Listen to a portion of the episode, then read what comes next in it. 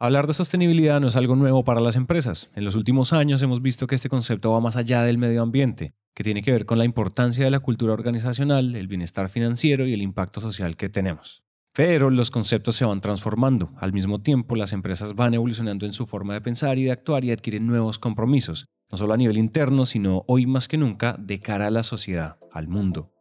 Eso es lo que se plantea desde una idea que queremos ver a profundidad. Les hablamos del capitalismo consciente.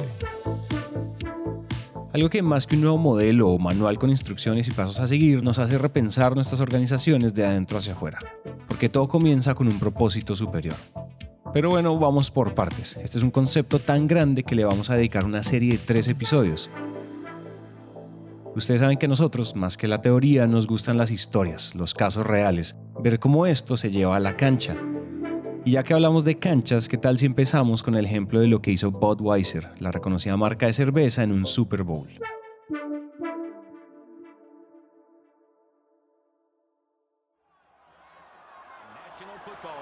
Welcomes you to the Pepsi Super Bowl 53 halftime show.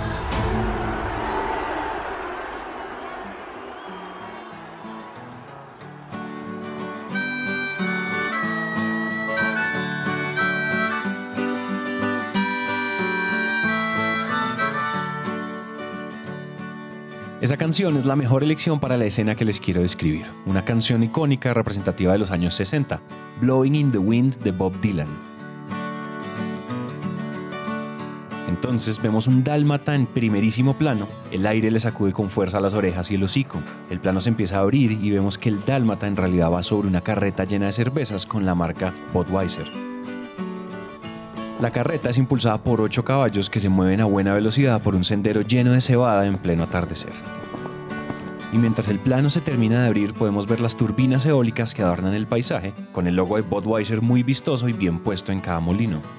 Budweiser en ese momento estaba anunciando que esa cervecita que tanto disfrutamos entre amigos ahora está fabricada con energía eólica, la energía del viento. Ahora elaborada con energía eólica para un mejor mañana. Budweiser. Pero lo interesante es que ese anuncio no se lanzó en un simple video de YouTube de esos que nos saltamos a los 5 segundos, ni siquiera en horario prime time de televisión. Este comercial se lanzó en el Mercedes-Benz Stadium de la ciudad de Atlanta, Georgia, en Estados Unidos. En pleno Super Bowl, uno de los eventos deportivos más grandes e importantes del mundo, que ese año nomás, el 2019, tuvo un rating de 98.2 millones de personas. Y eso de que una gran marca como Budweiser diga, hey, estoy usando energías verdes en semejante escenario, no, no es gratuito. Tenemos que entender que las maneras de ganar dinero que nos han traído hasta aquí no son las mismas maneras de ganar dinero que nos van a llevar al siguiente sitio. Y necesitamos encontrar maneras de ganar dinero que son coherentes con el desarrollo sostenible. Y cada empresa necesita, esto en general, y en lo particular, cada empresa necesita encontrar eh, maneras de ganar dinero que son coherentes con su propósito. Bienvenidos a Innovación Bancolombia, un podcast en coproducción con Emprendete en el que traemos conversaciones poderosas en donde la innovación es la protagonista. Y con cada episodio queremos que se queden con lecciones aplicables para su propio contexto. Si les gusta este episodio, suscríbanse en Spotify y dejen una reseña de 5 estrellas en Apple Podcast. Eso nos ayuda a llevar la innovación a todos los oídos posibles. Porque si pensamos en las formas de ganar dinero que nos han traído hasta acá, como nos cuenta Concepción Galdón, también conocida como Conchita, directora y lead académica de innovación en IE University, es inevitable que pensemos en el muy nombrado capitalismo. Un sistema que se basa en la libre empresa, la libre competencia, en la idea de que el Estado intervenga lo menos posible. Un sistema que ha transformado el mundo a partir de diferentes innovaciones. Nada más miren los automóviles y cómo han cambiado la estructura, la planificación y el paisaje de las ciudades. Pero los sistemas económicos se transforman permanentemente y pues la idea del capitalismo se ha venido cuestionando ante hechos innegables como por ejemplo la desigualdad. Si no más miremos el caso de Estados Unidos. Según un artículo de la BBC, las personas más pobres no han visto un aumento real de sus ingresos desde los años 80, mientras que los ingresos de los más millonarios, de los más ricos, han aumentado en 6% cada año. El 57% de las personas encuestadas por la firma Edelman en 2020 creen que hoy el capitalismo hace más daño al mundo que el bien. Entonces, ante esta realidad, varios académicos, pensadores y empresarios como Raj Sisodia o John Mackey han planteado nuevos enfoques como el del capitalismo consciente, un camino que comienza con un propósito.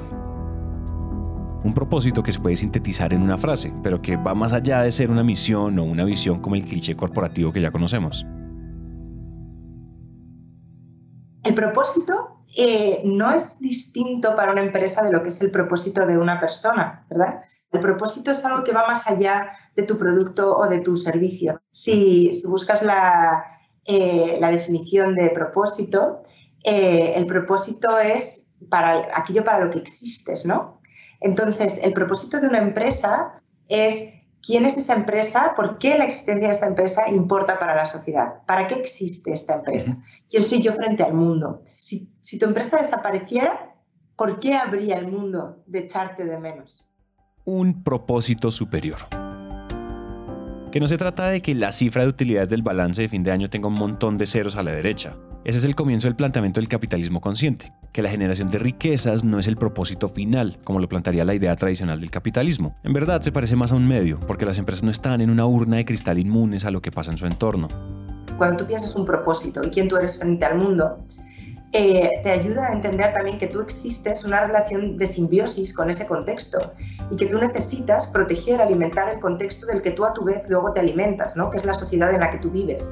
La sociedad en la que tú vives es el terreno, tú como empresa, ¿no? es el terreno del que tú a tu vez te alimentas para poder generar ese retorno económico que tú necesitas. Pues como empresa puedes pensar en cómo la sociedad en la que tú existes y el planeta en el que tú existes, ese contexto es tu terreno del que tú te alimentas y necesitas eh, eh, repopularlo de recursos, ¿no? devolverle recursos para mantenerlo nutritivo para ti. El pensamiento sistémico lo que te permite es elevar la mirada para entender todas estas interconexiones. Cómo tú vives en simbiosis con esa sociedad, con todas esas personas que son tus clientes o no, son tus empleados o no, con este planeta y cómo tú vives en simbiosis también con tus competidores y tú vives en simbiosis con la administración pública y con todas las organizaciones eh, de la sociedad civil que están en tu entorno.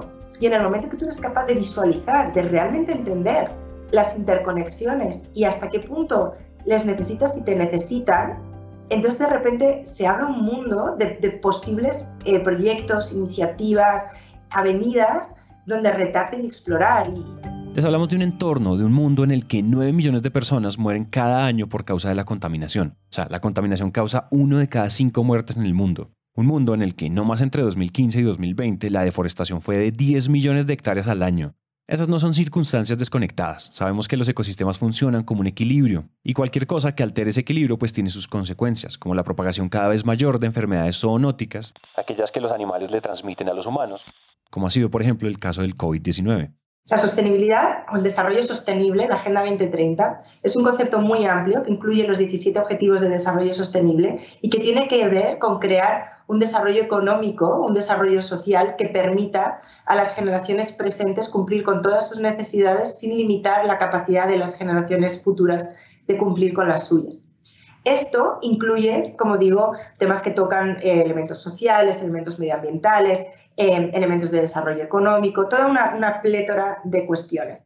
Pues yo creo lo primero que todos los sectores, se dedique a lo que se dedique tu compañía, tienen potencial de tener un propósito y tienen retos de sostenibilidad que integrar en su modelo de negocio. Creo que todos. Él es Nacho Rivera, CEO de The Overview Effect, una compañía especializada en soluciones ante retos globales del planeta, que parten desde la innovación y la tecnología todos, cualquier tipo de modelo de negocio, eh, no es que haya algunos que estén exentos de esto. ¿no? Lo que estamos hablando aquí yo creo que impacta a todos. Por supuesto, que si lo pensamos incluso desde el punto de vista ambiental, pues hay sectores que son más intensivos en carbono que otros. ¿no? El sector de la energía, el sector de la construcción, el sector agroalimentario. El propósito es algo mucho más personal de cada empresa. Es algo mucho más particular. No es la Agenda 2030, no son los 17 ODS, no es, no es, no es elegir un objetivo de desarrollo sostenible y decir esto va a ser sino es entender realmente, yo personalmente, de nuevo, quién soy yo frente al mundo, con mis valores, con mis capacidades, con mi manera de hacer las cosas. Al avanzar en mi propósito, seguro que va a estar alineado con cuestiones que tienen que ver con la Agenda 2030. Cuando nosotros en I avanzamos nuestro propósito de fomentar un cambio positivo, utilizando la, educación, la, investigación y la innovación, claro que un cambio positivo, ¿no? Back of our minds, eh, tiene el reflejo de, desarrollo sostenible y de Agenda 2030. Muchas veces vemos la sostenibilidad como el enemigo que viene y, uff, voy a defenderme a ver yo cómo puedo salvar lo que estoy haciendo para continuar teniendo mi mismo negocio. Al revés, aprovechalo como una oportunidad, piensa cómo reinventar tu modelo de negocio, porque ahí tú vas a encontrar la forma de generar valor y seguir creciendo. Para que empresas como Budweiser produzcan usando energías renovables ese six-pack con el que vemos la final del Super Bowl o del Mundial de Fútbol, es que entran a jugar la tecnología y la innovación, que hoy más que nunca tienen el poder de transformar los modelos de negocios. Muchas veces la transformación sostenible que vivimos me recuerda a la transformación digital que estamos viviendo también, ¿no? Como que también parecía que hace años no, hay, sectores que necesitan una mayor transformación digital que otros, ¿no? Pero al final se ha visto que hay oportunidades de transformación digital para todos los sectores y que la transformación digital ha reinventado muchos modelos de negocio. Entonces, nosotros creemos que estamos al principio eh, de, de, la siguiente revolución en la economía después de la transformación digital, que es mucho más fuerte porque impacta en muchos más aspectos culturales, sociales, geopolíticos, si, si se permite esa, esa, expresión. Y en ese sentido, vemos que esos sectores van mucho de reinventar modelos de negocio, igual que se han tenido que reinventar por otros motivos. ¿no? Eh, lo que es fundamental ahí es imaginar nuevos modelos de negocio. Es decir, en absoluto debe de ser, en absoluto como empresas no nos podemos conformar con no ser rentables. Bajo ningún concepto no le estaríamos haciendo ningún bien a la sociedad no siendo rentables. Pero sí tenemos que ser capaces de innovar y usar la tecnología y la innovación, que es el espacio natural para las empresas, para contribuir a la sociedad, tenemos que usar la innovación y la tecnología para imaginar nuevas maneras de rentabilizar nuestros eh, servicios y nuestras capacidades. Porque la manera fácil, la manera barata de hacer productos más sostenibles es hacerlos más caros. Eso es muy fácil. De la industria de la moda, por ejemplo. Como si la única manera que tú conoces de ganar dinero es llevando los márgenes muy, muy bajos, viviendo solo de grandes volúmenes, sobre estructuras de costes muy, de mucha penuria, básicamente para la propia empresa, ya no digo para las personas que ganan esos sueldos, ¿vale? Con, eh, y, por lo tanto, tu única manera de meter dinero en tu cuenta de resultados es eh, poner cada vez más camisas en la calle, camisas de mala calidad, sobre las que ganas casi nada, nunca vas a poder eh, ganar dinero de una manera que sea sostenible para la sociedad y para el medio ambiente. Pero es que esa no es la única manera de ganar dinero en la industria de la moda. Y es que el abordaje propuesto desde el capitalismo consciente puede implicar incluso el planteamiento de modelos de negocios más allá de lo convencional. O sea, de que una empresa simplemente pues, venda un producto y ya. Cada vez hay más empresas que están empezando a pensar cómo rentabilizamos cada producto más veces. O en otras industrias como por ejemplo Michelin, la, empresa de neumáticos, ahora está empezando a vender sus neumáticos como servicio. De manera que ya no te vende el neumático, pero te vende la, posibilidad de usar ese neumático toda tu vida mientras que la duración de tu coche. Y junto con el neumático están todos los servicios de mantenimiento del neumático, de recambio del neumático, de reciclaje del neumático, de manera que se cambia totalmente la cadena de incentivos, de un esquema de incentivos que ahora mismo tiene Michelin, de crear neumáticos que duran exactamente dos días más que lo que diga la ley que tiene que durar un neumático como mínimo y por tanto generar desperdicio y no tiene ningún incentivo a generar mejores neumáticos para sus clientes, a un nuevo esquema en el que Michelin quiere que sus neumáticos duren lo máximo posible, porque tú le pagas una suscripción, no le pagas el neumático. Se genera una manera para ellos de ganar dinero, pero además un incentivo a generarte a ti, cliente de Michelin, cada vez mejores neumáticos y no generar ese desperdicio. Entonces, ahí cada uno conoce su sector y cada uno conoce sus clientes. Y ahí es donde cada cual le tiene que meter cabeza, ¿eh? Eh, más a gris, a ver cómo sí podemos ganar dinero de maneras que sean alineadas con el propósito. Y si hablamos de tecnología, de innovación, de nuevos modelos de negocios alineados con un propósito superior más allá de la generación de ganancias, hablamos de la importancia de la suma de diferentes capacidades y conocimientos al momento de potenciar estos avances.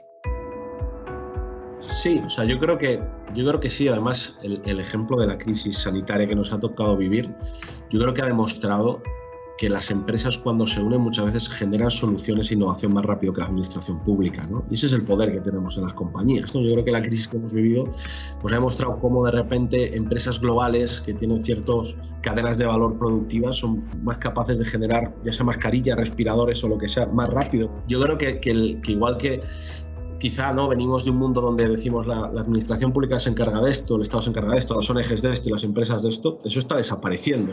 Entonces, yo creo que, efectivamente esta crisis ha demostrado que las empresas muchas veces tienen capacidad de innovar y generar soluciones mucho más rápido y que en ese sentido eh, y de ahí un poco el concepto que introducía es de, pensamiento sistémico, el cómo se deben unir empresas, eh, universidades, el ámbito público, el ámbito de las ONGs, a la hora de afrontar retos donde todos entren en, actuaciones que a priori parecen del otro, creo que eso es de lo que va el pensamiento sistémico, ¿no? de ser capaces de afrontar un problema global como el cambio climático y que, y que no cada empresa tenga su plan, que el Estado tenga su plan, sino que nos unamos y que se construya algo.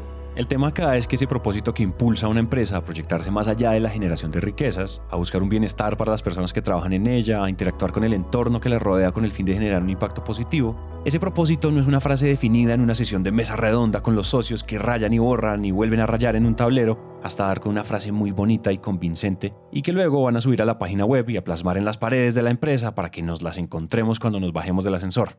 El propósito es algo que se construye en el día a día, en las acciones del día a día. La construcción del propósito normalmente es un camino de distintas direcciones, digamos, ¿no? Y es importante que el propósito no sea una invención, pero sí debe partir de un sentir preexistente que el liderazgo de la organización eh, identifica, ¿no? Porque conoce a su equipo. Y por lo tanto, un propósito bien hecho, partiendo del liderazgo, debe de partir de un liderazgo que, conoce, que comprende eh, y que identifica el sentir de la empresa ¿no? y las capacidades de la propia empresa. en las empresas donde, em, donde realmente se articula un propósito de manera útil, normalmente hay un camino bidireccional en el que por una parte hay un sentimiento por parte de los empleados, ¿no? como un bottom-up, de, quién somos y, que, y, una, y un reconocimiento de un valor que sí, sí creemos que estamos siendo capaces de aportar, no ya a nuestros clientes a través de nuestro producto, sino al mundo en realidad. Y una articulación desde arriba de ese sentimiento abstracto, digamos, en torno a una frase y un, y un propósito más concreto, pero donde los empleados sí se pueden reconocer. Y esta parte del top-down es importantísimo. Ninguna empresa del mundo que yo conozca realmente ha podido articular un propósito eficaz solo bottom-up al final la decisión del liderazgo es absolutamente determinante. Que realmente el liderazgo de la empresa se crea y, piense que este propósito es real, que ellos sí cumplen, sí pueden cumplir con este propósito para el mundo y que sí es algo que ellos sí están haciendo realmente y que cuando eso se comunica a los empleados, todos los empleados, sin ningún tipo de explicación por parte de la empresa, inmediatamente se reconocen en ellos porque es verdad, porque es real. El planteamiento del capitalismo consciente surge desde la idea del propósito superior y eso es algo que trasciende a otros ejes como la cultura de las organizaciones, el liderazgo y la relación de una empresa con sus stakeholders y con su entorno. Es por eso que en este podcast queremos plantear una serie de tres episodios en los que vamos abordando cada uno de estos ejes. En el siguiente episodio, por ejemplo, vamos a hablar sobre cultura y liderazgo. Imagínense entonces una mesa de tres patas. Cada aspecto, el propósito superior, la cultura de una empresa y los liderazgos y la relación con el entorno, se complementan el uno con el otro. Si uno hace falta, pues la mesa se cae. En ese caso, el propósito superior quedaría en eso, en una frase que nos encontramos en una pared cuando nos bajamos del ascensor. Y lo que buscamos es que salga de ahí, que no tenga paredes. Este episodio fue escrito y producido por Juan Molina, editado por Manuel Torres y narrado por mí, Santiago Cortés. Recuerden que si quieren más contenido como artículos, infografías o videos sobre todos estos temas, pueden ir a www.grupobancolombia.com slash innovación. Este podcast es una coproducción entre Bancolombia y Naranja Media. Nos vemos en el siguiente episodio y gracias por escuchar.